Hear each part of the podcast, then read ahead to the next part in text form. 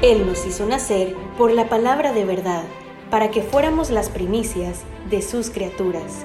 Santiago 1.18. Bienvenido al podcast de Iglesia La Hermosa Ministerio Ebenecer con el pastor Jimmy Berganza. Esperamos que este tema sea de bendición para tu vida.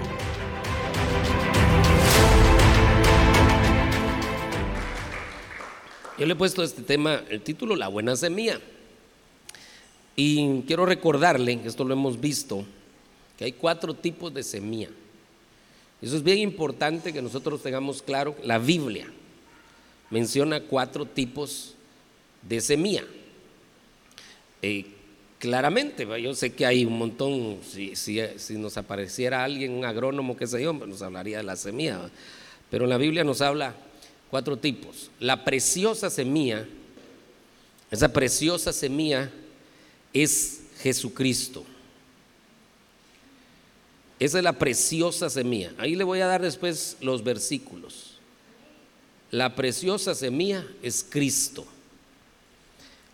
Esa es la mejor semilla, ¿verdad? La semilla palabra. Dice la Biblia, la palabra es la semilla.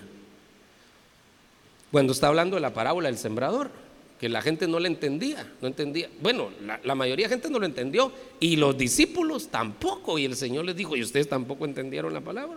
La parábola, no. yo les voy a explicar y les explica. El sembrador es el Señor. El sembrador es el Señor. Pero la semilla es la palabra. Qué interesante, ¿verdad? Buen sembrador y buena semilla. ¿Y cuál era el problema? En la parábola del sembrador, el problema era la tierra. Entonces, buen sembrador y buena semilla, el problema era la tierra. Y es nuestro vientre espiritual que a veces recibe la palabra y a veces no. Les explicaba a los hermanos en Nueva Concepción que la palabra tiene que llegar hasta el espíritu. Según Hebreos 4:12 dice que la palabra penetra hasta la división del alma y del espíritu. Entonces hay una división entre el alma y el espíritu y la palabra la tiene que romper esa división. ¿Y cuál es el propósito de romper la división? Que el espíritu humano, ministrado por el Espíritu Santo, también ministre el alma. Es decir, esa división que entre el espíritu y el alma desaparezca. Ese es, ¿Cuál es el propósito de la palabra? Llegar hasta allá, hasta los tuétanos que es donde, donde mora el espíritu humano, hasta ahí. Llega la palabra, rompe la división, entonces la palabra empieza a ministrar el alma. Pero el problema a veces es que nosotros no dejamos que la palabra fluya hasta nuestro espíritu. A veces nuestra alma se interrumpe y dice, de plano por mí lo dijo el pastor. Yo no estoy de acuerdo con eso. Y entonces uno empieza a poner sus argumentos, su mente, su alma, y la palabra ya no llega hasta el espíritu. Y por eso es que a veces no damos el fruto que el Señor quiere. Pero el propósito de la palabra es llevarnos a dar fruto. Entonces, pero note, buen sembrador, buena semilla, la semilla palabra. Lo que tenemos que ver que nosotros damos buena tierra. Esa es la otra semilla, la semilla palabra. La tercera semilla es la semilla dinero. Y la Biblia dice claramente que Él da pan al que come y semilla al que siembra. Y está hablando del dinero. Y el apóstol Pablo también dice, el que siembra abundantemente, abundantemente cosechará. Y cuando usted ve el contexto, está hablando de dinero. Entonces, nosotros casi no, casi no hablamos de, de, esto. Y sin hablar de esto, nosotros vemos cómo las personas son bendecidas por el Señor. Yo lo miro a usted como el Señor lo ha bendecido, lo ha prosperado, el Señor le ha dado sabiduría, el Señor le ha abierto puertas. Yo lo miro bendecido a usted. Y no estamos ahí, traiga mil para que el Señor le dé diez mil. No, no. Sencillamente usted ha aprendido que en, el reino hay principios. Y el ciclo de recibir se reactiva dando. Dando. Allá estaba Elías, había dejado de llover y Elías presenta un sacrificio al Señor para que vuelva a llover. Pero lo que echa sobre el sacrificio era justamente lo que no había, era agua. Si había dejado de llover tres años y medio, ¿qué era lo que no había? No había agua. Y Elías dice, tráiganme agua. Pero si no hay agua. Sí, pero tenemos que romper el ciclo. Entonces dejó de llover porque no hay evaporación. Entonces si no hay evaporación, no puede haber precipitación. Tráigame agua. Bah, le trajeron, saber dónde consiguieron agua. Le trajeron. Tráiganme más y hagan una zanja para que toda el agua que caiga ahí se quede en la zanja. Ay, saber cómo hicieron, consiguieron más agua. No, no es suficiente. Tráiganme más. La imagínense, lo que no había agua. Y después presenta el sacrificio, cae fuego del cielo, consume el holocausto y esa agua se evapora. ¿Qué cree que pasó? Dile a Cab, le dice Elías, dile eh, le dice a su siervo, dile a Cab que corra porque se acercan grandes aguaceros. Pero ¿cuándo le dijo eso? Cuando ya se había evaporado la ofrenda, cuando había subido el agua. Entonces hay un ciclo que se, que se activa dando. Si quiero recibir, se activa dando. Pero, ese, es el, ese es el tema, ¿verdad? Y que no nos vamos a detener ahí. El tema de la semilla dinero. Si es bíblica, ahí está. Lo que no es bíblico es sembrar codicia en las personas. Eso no es bíblico. Que las personas vengan a la iglesia solo para hacerse millonarias. Que las personas den esperando sus millones de vuelta. No, eso no es bíblico porque entonces se les pone codicia. Se tiene que sembrar por agradecimiento, se tiene que sembrar por fe, se tiene que sembrar por amor. Amén. Es decir, no por codicia. Bueno, pero sí hay una semilla de dinero. Pero esta otra es la buena semilla la buena semilla. ¿Quiénes son la buena semilla? Y la buena semilla somos nosotros. Eso dice la Biblia, ahorita le voy a mostrar el pasaje. La buena semilla son los hijos. Son los hijos del reino. Esa es la buena semilla. O sea, si alguien le pregunta, ¿y quién es la buena semilla? Yo soy la buena semilla. Nosotros somos la buena semilla, hermano. Y, si, no, y si quiere versículo, ahorita les voy a dar los cuatro. Salmo 126, 6, solo para ponerle el pie de imprenta a lo que estamos hablando. Salmo 126, 6, irá andando y llorando el que lleva la preciosa semilla. Esa preciosa semilla es Cristo. Mas volverá a venir con regocijo trayendo sus gavillas. Nosotros somos las gavías, que somos el resultado de esa preciosa semilla que se sembró allá hace dos mil años. La preciosa semilla es Cristo. Según el Salmo 126, 6, ahí está hablando de Cristo. Lucas 8:11, esta es pues la parábola. La semilla es la palabra de Dios. Entonces esa es la otra semilla. Segunda Corintios 9:10. Y el que suministra semilla al sembrador y pan para su alimento, suplirá y multiplicará vuestra sementera y aumentará la siega de vuestra justicia. Seréis enriquecidos en todo para toda liberalidad, la cual por medio de nosotros produce acción de gracias a Dios. Y este, todo, todo este contexto está hablando de la semilla dinero, el que suministra semilla al sembrador y pan al que come. Esa semilla es la semilla dinero. Usted lo puede ver todo el contexto en su casa. Y esta es la que vamos a hablar. Mateo 13, 37. Y respondiendo él dijo, el que siembra la buena semilla es el Hijo del Hombre, es el Señor, él siembra la buena semilla. Y el campo es el mundo. Y la buena semilla son los hijos del reino. Y las cizañas son los hijos del malín. Entonces nosotros somos la buena semilla. Dígale al que está a la par suya, usted, no sé cómo lo va a decir, si tú, vos, no sé cómo lo va a decir, pero dígale, no sos mala hierba. Sos un poco gacho, pero no sos mala hierba. Sos buena semilla, dígale. Somos buena semilla nosotros, hermano. En su trabajo, usted la semilla que el Señor sembró ahí. Aquí en esta tierra nosotros somos la buena semilla aquí en Tiquizate. Aunque estén estos calores, hermano, por aquí nos puso el Señor y esta es la, somos la buena semilla de Tiquizate. Bueno, entonces la buena semilla somos nosotros, la buena semilla son humanos, la buena semilla son los hijos del reino. En esa, en esa parte, ahí me quiero ir, y lo primero que tenemos que descartar es que no seamos cizaña. Esto tenemos que descartar. Porque ¿quiénes son las cizañas? También son humanos. ¿Quiénes son las cizañas? Ahí, aquí dice, los hijos del maligno. Y en la Biblia aparece solo uno que le dicen así hijo del maligno, aunque hay otros también que se pueden amarrar, por ejemplo a los hijos de Eli les decían hijos de Belial.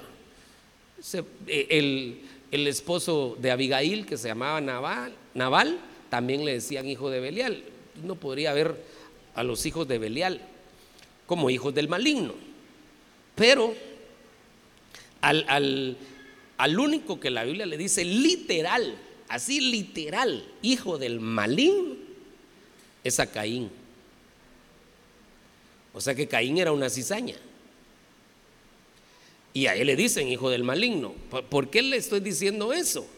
Porque si Caín era hijo del maligno, era cizaña, tenemos que ver como que fuera un espejo eso y ver que nosotros no tengamos ninguna actitud de Caín y descartar que seamos cizaña. Y si hay algo de eso en nosotros, pues sacudirnos y ministrarnos en el nombre de Jesús.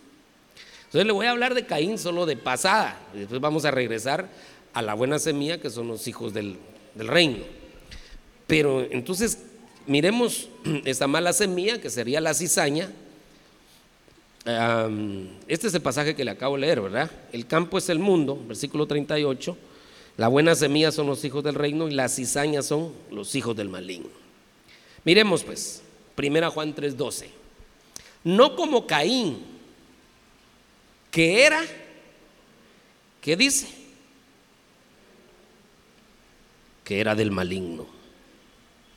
Y mató a su hermano. ¿Y por qué causa lo mató?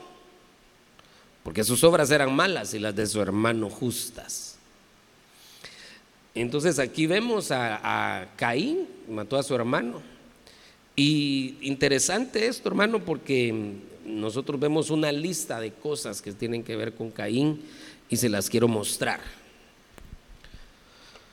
El primer problema que tuvo Caín fue problemas para ofrendar. No es que no haya ofrendado, sí ofrendó, pero ofrendó mal. Hay tres tipos de ofrenda. La que no se da, la que se da bien y la que se da mal. ¿Con qué intención se da? Etcétera. Por ejemplo, Ananías y Zafira en la Biblia. Ellos ofrendaron. Sí ha leído esa historia, ¿verdad? Ananías y Zafira, que vendieron su terreno y ofrendaron la mitad. ¿Había pecado con ofrendar la mitad? No, hermano. ¿Quién vende un terreno y ofrenda la mitad? Por el amor de Dios. No era pecado ofrendar la mitad. Pero lo que pasa es que se le habían adelantado otros hermanos que habían vendido sus terrenos y lo habían dado todo. Entonces ellos querían aparentar. Entonces dijeron, vamos a dar la mitad y vamos a decir que lo dimos todo. Si el problema, el dinero le iba a servir a, los apóstoles. El, problema era que ellos estaban mintiendo porque querían un reconocimiento que no era genuino. Ah, aquí está el hermano Ananías, vendió su terreno y también él trae toda la venta de su terreno. Y no era cierto, solo era la mitad. ¿Por qué no dijo, hermanos, disculpen, fíjense que tengo que pagar unos compromisos y pero sí, sí quiero dar una buena ofrenda. Entonces vendí mi terreno y aquí traigo la mitad. Ahí estuviera todavía vivo. Pero, pero la, la mentira, el engaño ligado con la hipocresía hizo que su ofrenda no fuera aceptada ahí arriba, porque aquí sí la usaron, pero ahí arriba no fue aceptada. Entonces es la, ofrenda que no se da la ofrenda que se da bien y la ofrenda que se da mal. ¿Cuál fue el problema de Caín? Una ofrenda que se dio mal. No se dio en orden. ¿Por qué? Porque antes de dar ofrendas eh, vegetales se tenían que dar ofrendas animales. Eso lo vemos nosotros más adelante. Las ofrendas animales se daban en el atrio, las ofrendas vegetales se daban en el lugar santo y las ofrendas minerales, los tres reinos, animal, vegetal y mineral, las ofrendas minerales se daban en el lugar santísimo. Pero ¿dónde empezaban las ofrendas? Con, con la presentación de animalitos, cordero, para que fueran perdonados, eh, bueno, cubiertos los pecados. Y él se quiso adelantar presentando las ofrendas vegetales cuando que primero en las ofrendas animales. Y seguramente lo sabía. ¿Por qué decimos que lo sabía? Porque Abel presentó un cordero. ¿Quién les dijo eso? Seguramente Adán. Cuando lo expulsaron del huerto y le pusieron pieles, el Señor les había dicho, de aquí en adelante ustedes para cubrir sus pecados tienen que matar un corderito. Y él se los ha haber dicho a sus hijos, porque ¿por qué Abel lo sabía? Entonces, ¿cuál fue el problema? Sí ofrendó, pero ofrendó mal. Entonces, ¿cuánto cristiano hay? No, no usted, no, no. Estamos enseñando la palabra nada más. Que no ofrenda bien. A veces ofrenda de mala gana, a veces ofrenda por obligación, a veces ofrenda para que lo vean. Eh, eh, tantas cosas.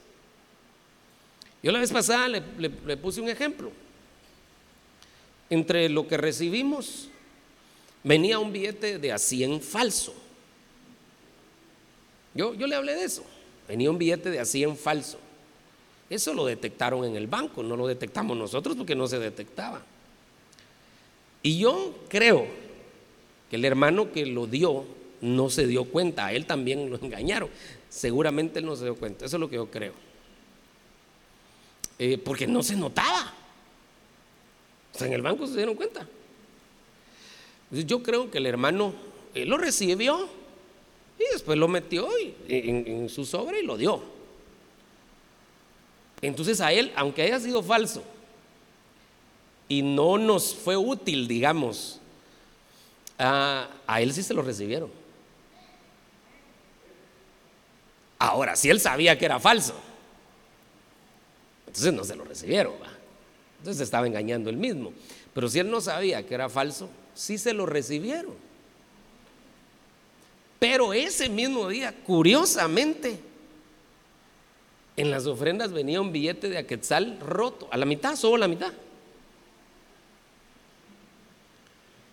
De Aquetzal. Y la mitad. Que no me voy a decir que el, que lo echó, que no se dio cuenta que estaba solo la mitad. Entonces, ¿cuál es el asunto de echar el billete ahí? Que me miren que estoy ofrendando. Pero nos estamos engañando a nosotros mismos. Ese no es el propósito de la ofrenda. Fíjese, usted no ve a nadie que lo hayan cortado mientras alababa al Señor o mientras adoraba al Señor. Pero sí hay varios casos en la Biblia que los cortaron mientras ofrendaban.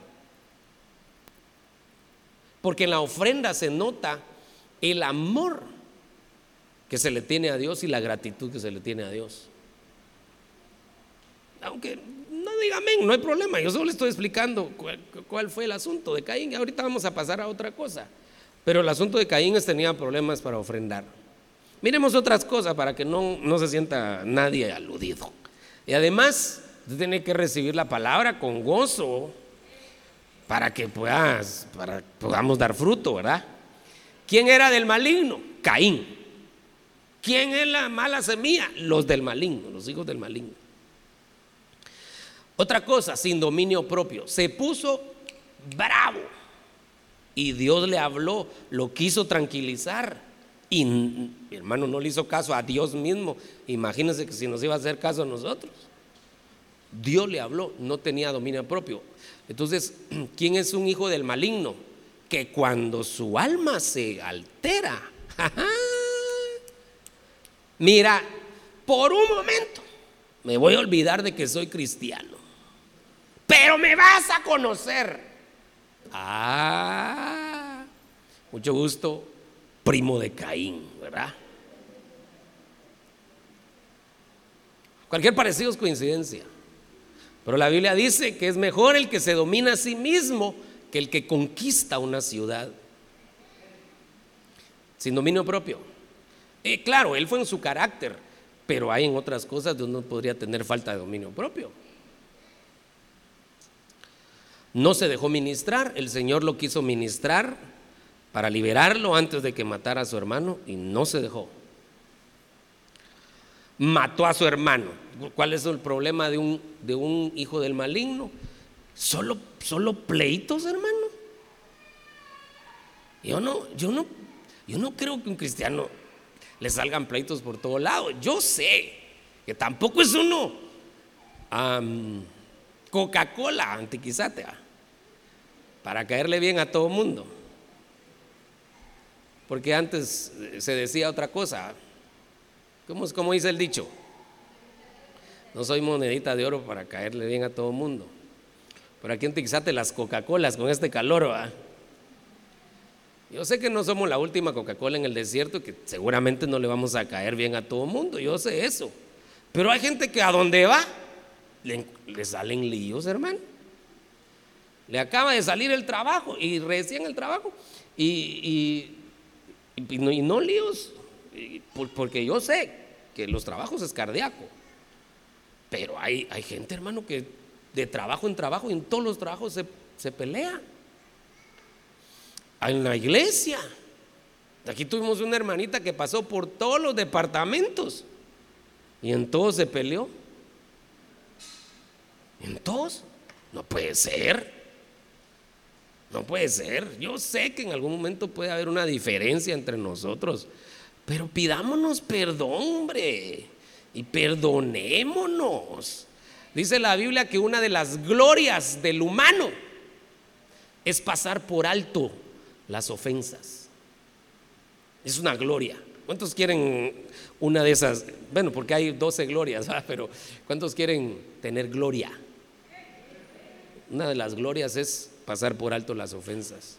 Aprendamos a perdonarnos, a bendecirnos, a decir somos imperfectos, ¿verdad? Perdonarnos, pedir perdón y a, tener una, un espíritu apacible Bienaventurados los pacificadores, dice la Biblia. Ah, y entre paréntesis, un, un pacificador está a un paso de ser más santo. Ahorita le voy a decir por qué. Miremoslo al revés.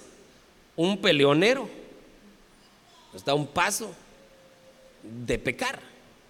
O sea, el que procura la paz el siguiente paso es santificarse más. El que no procura la paz, el siguiente paso es pecar. ¿Qué? ¿Por qué? Porque la Biblia dice, buscar la paz con todos y la santidad. Después de la paz, ¿qué viene? La santidad. ¿Qué, le vino a Caín después de su pleito con su hermano? Pecado. Eso fue lo que le vino. Los pleitos nos hacen pecar, hermano. Mire, en nuestra casa, que todos fuéramos pacificadores, se respiraría un, ambiente diferente. Pero todos estamos esperando a ver qué palabra tomamos, que tal vez no se dijo con una mala intención, pero uno la toma con mala intención y ¡pa! Y convierte un problema donde no hay problema. Al hermano, yo conozco un hermano que le gustan los líos, hermano. Donde quiera que va, anda buscando pleitos. No, no puede ser, no puede ser. Seguramente será salvo, pero salvo cizaña. Bueno, sigamos pues. No se arrepintió Fíjese, pues, mire todo lo que había dicho. Había ofrendado mal, había matado a su hermano y no se arrepintió. No tiene la capacidad de arrepentirse. No aceptó la disciplina.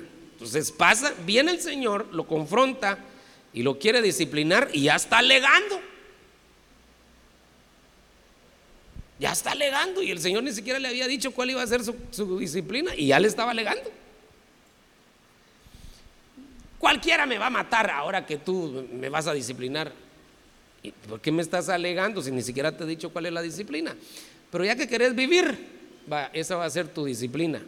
Vive, pero lejos de mi presencia. Le quitaron la presencia. Parecido a lo que le pasó a Saúl. A Saúl lo dejaron vivo, pero sin la presencia de Dios. Pero hermano, ¿para qué quiere uno la vida sin la presencia de Dios, hombre? Y entonces, por no aceptar la disciplina, se quedó lejos de la presencia del Señor, se quedó errante. Errante es uno que no tiene casa. Esa es la diferencia entre errante y peregrino. ¿Qué es usted? ¿Usted es errante o peregrino? ¿Quién es un peregrino? Va de paso, pero sabe de dónde viene y sabe para dónde va. Ese es un peregrino. En cambio, un errante es el que ya no tiene casa. Entonces hay un, hermano, hay gente que dice, en ninguna iglesia pega, hermano. No hay ninguna iglesia tan buena para él. Entonces ya no pegó en ninguna iglesia y se convirtió en un errante. Todo lo juzga, todo lo señala, las imperfecciones y al final ya no encaja en ningún lado. Se convirtió en un errante. Qué rico es tener casa, ¿verdad, hermano? Yo no sé si usted se siente rico, pero yo, yo siento delicioso tener una casa ministerial que me cobije, que me bendiga, que me cubra. Le da gracias al Señor por su casa a usted. Que pronto la vamos a ver más bonita también, ¿verdad? Amén. Dele un aplauso al Señor.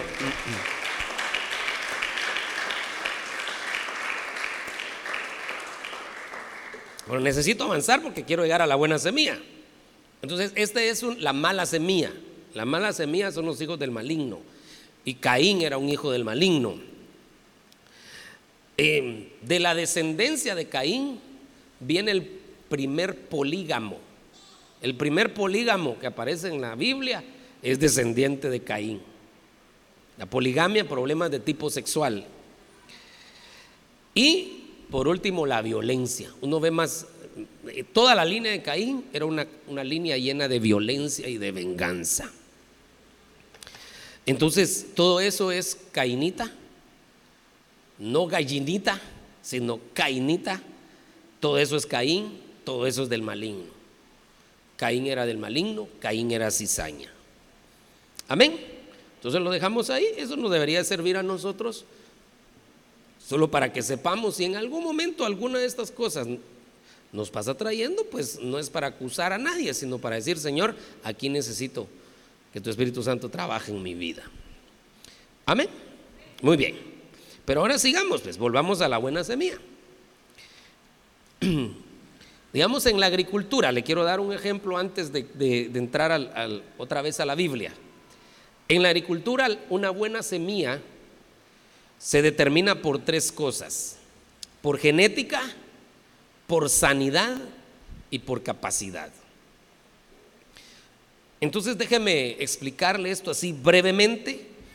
Nosotros para hacer una buena semilla lo que necesitamos es tener la genética divina. Tenemos la genética de Dios y entonces vamos a hacer cada vez buena semilla. Luego necesitamos sanidad. La semilla sana es una buena semilla.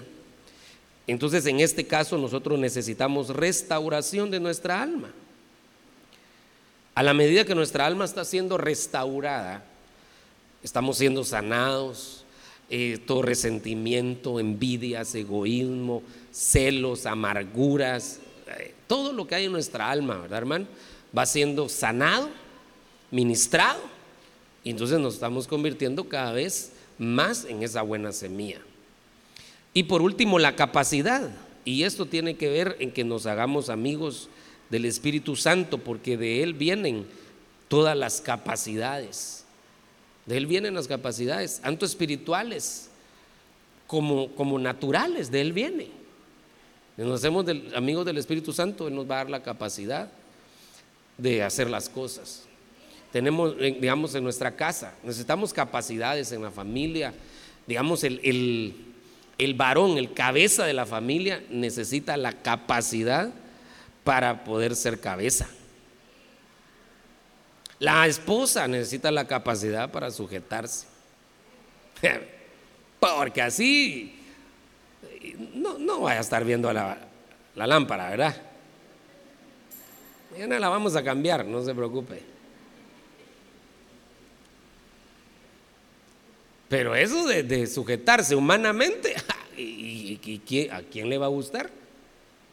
A nadie. Pero mire, no puede haber, no puede haber nada con dos cabezas. Mire, un organismo o una institución incluso terrenal no puede funcionar con dos cabezas. Digamos, en la administración, uno de los principios para que funcione, eh, para que un empleado eh, fluya bien y haga bien su trabajo, uno de los principios es que no tenga dos jefes. Solo tiene que tener uno, si no, ¿a quién le va a hacer caso?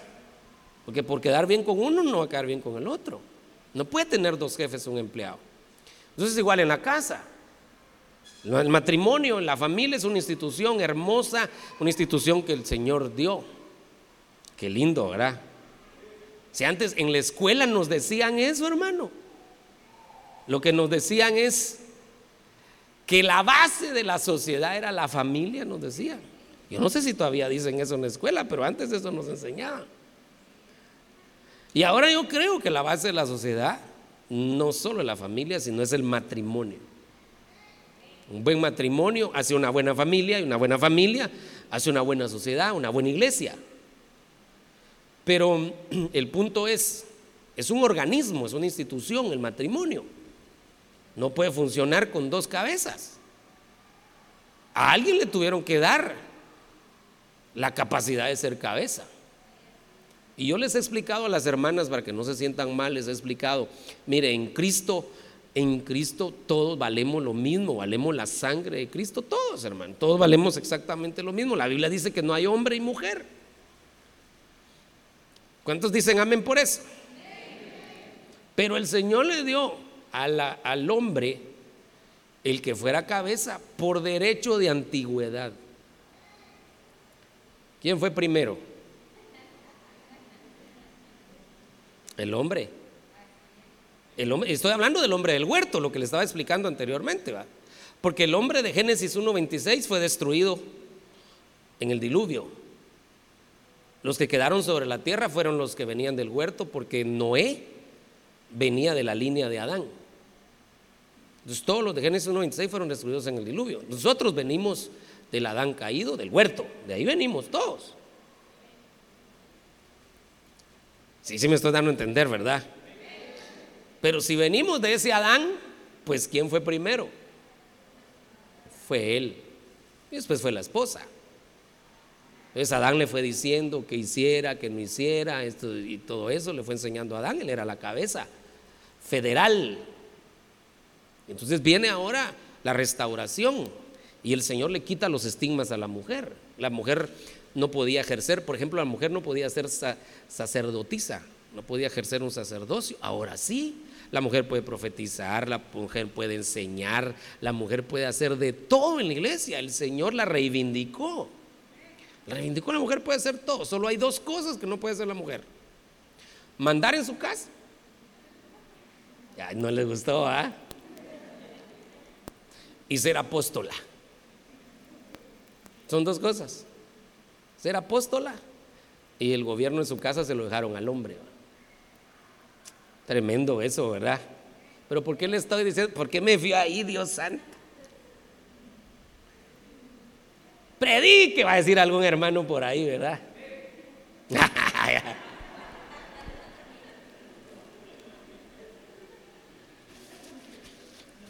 Ay, Porque estaba hablando de las capacidades. Nosotros tenemos que tener capacidad. La capacidad es para hacer la función que nos corresponde. Entonces, si el Señor llama algo a alguien hacer una función, le va a dar la capacidad. Le va a dar la capacidad. Dios va a dar las capacidades, tanto espirituales como naturales. Dios las da. pero tenemos que ser amigos del Espíritu Santo. Muy bien, entonces una buena semilla tiene que ver con genética, esa es la genética divina, y con la Santa Cena nos alimentamos de esa genética divina, la sanidad, que es la restauración de nuestra alma, y la capacidad, capacidades que provienen del Espíritu Santo, en todos los ámbitos de la vida, espiritual y natural. Este es el pasaje que estamos leyendo, la tercera vez que se lo leo. El campo es el mundo y la buena semilla son los hijos del reino. Entonces, esta palabra, y aquí es donde le voy a acercar el zoom, esta palabra hijo es la palabra que se utiliza, es huíos. Entonces, déjeme explicarle, porque hay en la Biblia, en el Nuevo Testamento, hay varias palabras de donde se traduce hijo, pero dependiendo de la edad, dependiendo de la edad, digamos, uno dice niño, adolescente, joven, joven maduro, adulto, anciano, así se va uno, ¿verdad? Entonces, así conforme iba creciendo, así era la palabra que se utilizaba para hijo. La, la, palabra que se utilizaba para bebé era diferente a la que se utilizaba para un hijo maduro. Entonces, la palabra huíos en el Nuevo Testamento se utilizaba para un hijo maduro. ¿Quiénes son la buena semilla, los huíos. No cualquier hijo, sino los huíos. ¿Sí me estoy dando a entender o no? Los que han madurado. No los brefos ni los nefios, eh, que son dentro de los nombres griegos, sino los huíos, ni siquiera los tecnón, porque también tecnón es un hijo ya crecido, pero aquí es huíos. Solo el apóstol Juan, que, aquí no es el apóstol Juan el que está escribiendo, el apóstol Juan utiliza, él agarra la palabra huíos y la vuelve exclusiva para referirse a Jesucristo. En los cinco libros que el apóstol Juan escribe, siempre que se refiere a huíos, se refiere a Jesucristo, el apóstol Juan. Pero el resto de escritores, siempre que se refieren a huíos, se refieren a un hijo maduro. Y aquí dice que los hijos, la buena semilla son los huíos. Entonces, el anhelo en nosotros debe ser un huíos. ¿Va, ¿Va conmigo todavía en el tema o no? Vaya, entonces ahorita lo quiero llevar al punto central. Miremos este pasaje. Tengo 15 minutos, pero voy a tratar de no hacerme 15 sino media hora. No, no, no, son mentiras. Hebreos 11:23. Por la fe Moisés cuando nació fue escondido por sus padres. Permítame, recién nacido y tenía fe. Explíqueme eso, por favor. Por la fe Moisés cuando nació fue escondido por sus padres. Ya tenía fe Moisés recién nacido. ¿Quién eran los que tenían la fe ahí? Los padres. Los padres.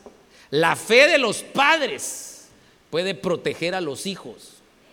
Por favor, ahorita ya estoy dándole algunos remas porque ahorita sí ya estoy metido en el, tema. La fe de los padres protegió a Moisés. Porque fíjense que eso es lo que dicen los, los ateos. Dicen, ¿cómo voy a creer en Dios un Dios que mató niños en el diluvio, me dijo alguien una vez. Pero entonces yo le dije, pero si se murieron porque los tatas no los metieron al arca, si el Señor mandó a hacer un arca, ¿y por qué los papás no lo metieron al arca? ¿Eso fue culpa de Dios o fue culpa de los padres? Fue culpa de los padres. Si el arca ahí estaba, estaba abierta. Entonces aquí ¿Quién protegió a, Moisés? La fe de los padres. Diga conmigo, la fe de los padres. Entonces los padres tuvieron fe y dijeron, este niño no, no lo van a matar. Este niño no lo va a matar Faraón. Este niño no le pertenece al diablo. Este niño le pertenece a Dios. Y la fe de los padres los movió. Sí que interesante, porque ellos vieron que era un niño hermoso.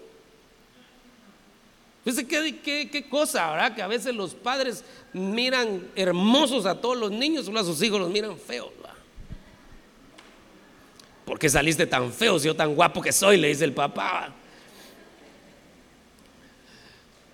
Pero vieron algo en su hijo, vieron, vieron que su hijo traía algo de Dios. Qué lindo que el padre entienda que en sus hijos pueden estar los futuros ministros, que en sus hijos puedan estar los futuros líderes de alabanza, que en sus hijos puedan estar los, los futuros pastores, maestros, evangelistas, apóstoles, profetas.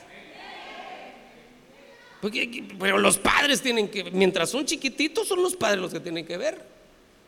Porque hasta que hasta son grandes, ah, yo quisiera que mi hijo viniera a la iglesia, sí, pero cuando era chiquito no lo trajo. No estoy regañando, estoy explicando, por el amor de Dios. Entonces, los papás, la fe de los papás actuó para proteger al niño, al niño. Pero mire el siguiente, pues primero fueron los padres. Interesante, ¿va? El papel de los padres. Pero mire el siguiente pasaje. Por la fe Moisés, ahora sí es la fe de Moisés, cuando era ya grande, rehusó ser llamado hijo. Vamos a ver, vamos a ver si adivina. No, no, la palabra adivinar no la podemos usar, ¿verdad? ¿Qué palabra cree que aparece aquí? ¿Se recuerda la palabra hijo que le mencioné? ¿Qué palabra es? Huíos. Por la fe Moisés cuando era ya grande, rehusó ser huíos de la hija de Faraón, escogiendo antes ser maltratado con el pueblo de Dios que gozar de los placeres temporales del pecado. Entonces quiero explicarle, la buena semilla son los huíos, pero los huíos tienen la capacidad de hacer dos cosas. Número uno, rehusar a lo que no conviene y escoger lo que le conviene. Lo que le conviene en el orden de Dios, pues. Entonces, cuando él llegó a ser grande, él dijo, yo ya soy un huíos, pero yo no quiero ser huíos de, la hija del faraón. Yo quiero ser huíos de Dios. Entonces rechazó una cosa, el huíos rechaza cosas y escoge otras cosas. Qué tremendo, ¿verdad? Qué tremendo, hermano, que uno tiene que saber que ese es el hijo maduro. Aprende a decir, no, no, no, no, esto no, esto no está bien, esto no me conviene, esto no le conviene a mi familia, esto no es correcto. Y, rechaza lo que no está bien. Y dice, esto sí, esto sí conviene, esto sí lo, lo recibimos, esto sí lo implementamos, esto sí lo hacemos. Eso es, escoge rechazar unas cosas, rehúsa unas cosas y escoge las cosas que sí le convienen, las cosas que vienen de parte de Dios, las cosas que son buenas. Ese es un huíos. Yo el, llamado que le hago esta, esta noche es que seamos huíos. Y si somos huíos, vamos a hacer la buena semilla que Dios está implantando en esta región. Usted va a ser la buena semilla en su familia, no la mala hierba en su familia. Usted va a ser la buena semilla en su trabajo. Usted va a ser la buena semilla en esta, en esta tierra bendita. Nosotros vamos a ser la buena semilla. Y por causa de nosotros, Dios puede prosperar un pueblo, hermano. Por eso la Biblia dice, procuren el bienestar del lugar donde ustedes viven. Porque en el bienestar de ese lugar, ustedes también van a tener bienestar. Mire, mire los judíos que ahorita todavía están fuera de trato espiritual. No que Dios los haya rechazado totalmente, pero están fuera de trato espiritual. Pero son hijos de promesa. Donde hay judíos, ese lugar es bendecido. por qué cree que algunos países no dejan que los judíos se vayan, Los tienen así puros reyes. Porque ellos producen la plata los judíos, y están fuera de trato espiritual. Ahora imagínense nosotros que estamos bajo trato espiritual. Tremendo, ¿verdad? Así que nosotros somos la razón por la que Dios va a bendecir esta tierra. no lo creo, ¿verdad? Nosotros somos la razón por la que Dios va a bendecir esta tierra. Nosotros somos la razón por la que Dios va a bendecir nuestras casas, nuestra familia. Esta palabra, huíos, pero esa huíos no, no lo escribí muy bien, ¿verdad, hermano? Esa H no se ve muy bien. Huíos. Entonces, ¿qué hace un huíos? Rehúsa cosas y escoge cosas. Y esa es la buena semilla. Muy bien, cinco minutos. Sucedió después de estas cosas que la mujer de su amo miró a José con deseo y le dijo, acuéstate conmigo. Pero él, ¿qué hizo José? ¿Qué hizo José? Rehusó. ¿Qué hace un huíos? Rehúsa. Rehusó y dijo a la mujer de su amo, estando yo aquí, mi amo no se preocupa de nada en la casa y ha puesto en mi mano todo lo que posee. Y después le dice, lo único que me ha negado eres tú. O sea que el, amo ya le había dicho, fíjate que mi mujer es mera ventadita. Pero te encargo. Ni se te ocurra. Eso fue lo único. Y de ahí le dijo, tenés libertad de hacer lo que querrás. Entonces cuando la mujer lo invitó, lo, lo estaba seduciendo, él rehusó. ¿Quién es un huíos que aprende a decir, no, no, no, esto no, esto no, esto no, no está bien, no es correcto? No, no, no y no. Ah, pero no seas, no seas así, hombre. Nadie te está viendo. No es que me estén viendo, no me está viendo, es que no está bien. Rehúsa rehúsa. Miremos otro caso, Génesis 13:10. Y alzó Lot los ojos y vio todo el valle del Jordán, el cual estaba bien regado por todas partes. Esto fue antes de que el Señor estuviera Sodoma de Gomorra. Y lo vio como el huerto del Señor. Y escogió. Ahora mire un caso contrario. Escogió Lot para sí todo el valle del Jordán y viajó Lot hacia el oriente y se separaron el uno del otro. Entonces, este, cuando él viajó hacia el, oriente, hacia el oriente, él realmente se estaba conduciendo hacia Sodoma. Entonces, este, fue un, este es un ejemplo contrario, porque él escogió, pero escogió Sodoma. Eso es, este no era un huíos, porque un verdadero huíos sabe lo que le conviene un, uno que no ha llegado a huillos no sabe lo que le conviene. Entonces, Lot lo que vio es que en Sodoma había billete. Eso vio. Vio que Sodoma, wow, ahí hay billete, dijo. Y se fue para Sodoma, se fue con toda su familia y perdió a su familia. Dos minutos. Ay, aquí me faltó el versículo.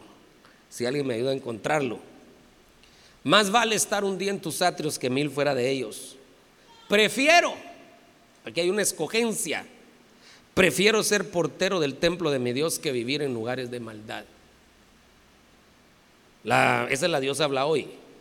Eh, si, si me buscan el pasaje, si no, yo lo busco aquí ahorita. Un día en tu templo es mejor que mil días en cualquier otro lugar. Preferiría ser el portero de la casa de mi Dios que vivir en la casa de un perverso. Entonces aquí volvemos a ver un ejemplo positivo. Hizo una escogencia. Prefiero estar un día en su casa que mil fuera de ellos. Quitemos mil días, porque tal vez es un extremo, que aunque por algo lo estaba diciendo el salmista, pero, pero a veces uno debe de morir a cosas por, estar en la casa de Dios. O sea que, mire, cuando uno viene, cuando uno viene a la iglesia, uno aparta su tiempo. Con tiempo. Y, yo, conozco algunos hermanos que hoy hay culto, desde que se levantan, ¿verdad? Le dicen a sus hijos, hoy hay culto. Así que a tal hora quiero que estén listos. Conozco algunos así. Pero también conozco otros que a las 7 todavía están viendo si vienen o no vienen, ¿verdad? Cualquier parecido es coincidencia. Aquí no hay ahorita. Pero el punto es que el salmista, yo escojo entre una cosa y otra, yo escojo estar en la casa de Dios. Fíjese, hermano, que a veces hay gente que no va al culto porque, porque juegan los cremas contra los rojos, hermano. Pastor, es que usted puso el culto a la hora del partido, pastor. Ya no fue que el partido lo pusieron a la hora del culto, ¿verdad? Sino que uno puso el culto a la hora del partido. Vale la pena buscar al Señor, hermano. Vale la pena su casa. Un huío sabe que su casa, en la casa de Dios, hay muchas riquezas. En la casa de Dios hay muchas ministraciones. En la casa de Dios hay muchos, muchas perlas, muchos tesoros. En la casa de Dios hay mucha bendición. Y todo lo que absorbe aquí se lo lleva para afuera. Así que vale la pena. Un huíos ama la casa de Dios. ¿Encontraron el pasaje? No. ¿Cuál es? Salmo 84, 10, para que lo quiera apuntar. Y si me ayudan con el piano y terminamos con este. Segunda Reyes 5:15. Y regresó al hombre de Dios con toda su compañía y fue y se puso delante de él y dijo, he aquí, ahora conozco que no hay Dios en toda la tierra sino en Israel. Te ruego pues que recibas ahora un presente de tu siervo. Pero él respondió, vive, vive el Señor delante de quien estoy, que no aceptaré nada. Y Naamán le insistió para que lo recibiera, pero él rehusó. Aquí fue cuando Eliseo rehúsa las dádivas de Naamán. Rehusó. Se fue un ministro. Un ministro que rehusó. No, no, no, no, yo no quiero tu dinero. El milagro lo hizo Dios. Si querés, si querés, pues darle a Dios, dale a Dios. Pero yo no te estoy vendiendo un milagro. Rehusó negociar con los milagros rehusó negociar con los milagros. Entonces ahí vemos a un ministro haciendo algo también como ellos. Pero solo son ejemplos. Ahorita se lo dejo ya en su corazón. ¿Cuál es, cuál es la característica de un huíos? Que un huíos sabe rehusar lo que no le conviene y sabe escoger lo que sí le conviene. Y los huíos, entonces son esa buena semilla. La buena semilla son los huíos. La buena semilla son los hijos del reino. ¿Cuántos quieren ser buena semilla? Ya tenemos la genética divina. Tal vez nos falta un poco de sanidad, restauración en nuestra alma. Nos falta. Pero ya tenemos la genética divina, estamos siendo restaurados, el Espíritu Santo nos está dando capacidades. Lo que nos falta es llegar a esta estatura, ¿verdad? Aprender a rehusar lo que no conviene y aprender a escoger lo que sí conviene. Yo quiero que se ponga de pie, hermano, y me ayuda, vamos a...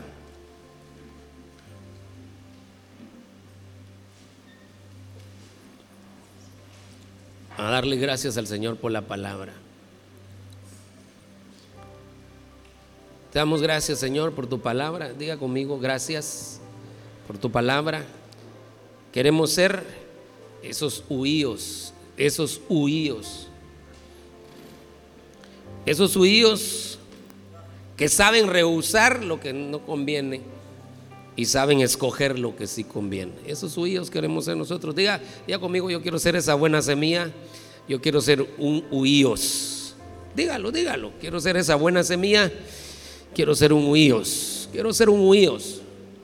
Un huíos que rehúsa, rehúsa aquello que no le conviene y escoge lo que sí le conviene. Y danos esa capacidad, Señor, de rehusar lo que no conviene y aceptar escoger lo que sí conviene. Por favor, Señor, danos la la capacidad, la fuerza, la sabiduría, tu Espíritu Santo para poder hacer las cosas, Señor, que convienen a nosotros, a nuestra familia, que convienen en el nombre de Jesús. Te lo pedimos, te lo suplicamos, Señor.